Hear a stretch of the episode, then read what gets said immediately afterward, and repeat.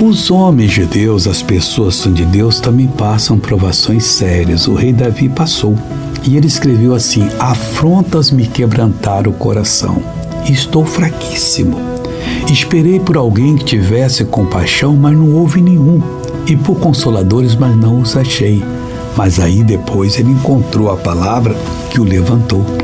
Talvez você esteja na situação missionário. Foi uma afronta eu pensei que era uma coisa boa, mas eu quebrei a cara. Claro que quebra a cara todo mundo que acredita no diabo. Ele é mentiroso, ele está rindo de você. Mas Jesus está dizendo: Vinde a mim, todos estáis cansados, sobrecarregados, e eu vos aliviarei. Venha Jesus agora, vamos orar, Pai.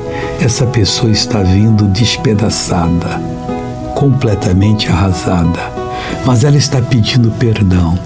Pai, lava essa pessoa no sangue de Jesus prepare-a para te servir, eu a abençoo e repreendo todo o mal da vida dela. Saia, vá embora, em nome de Jesus.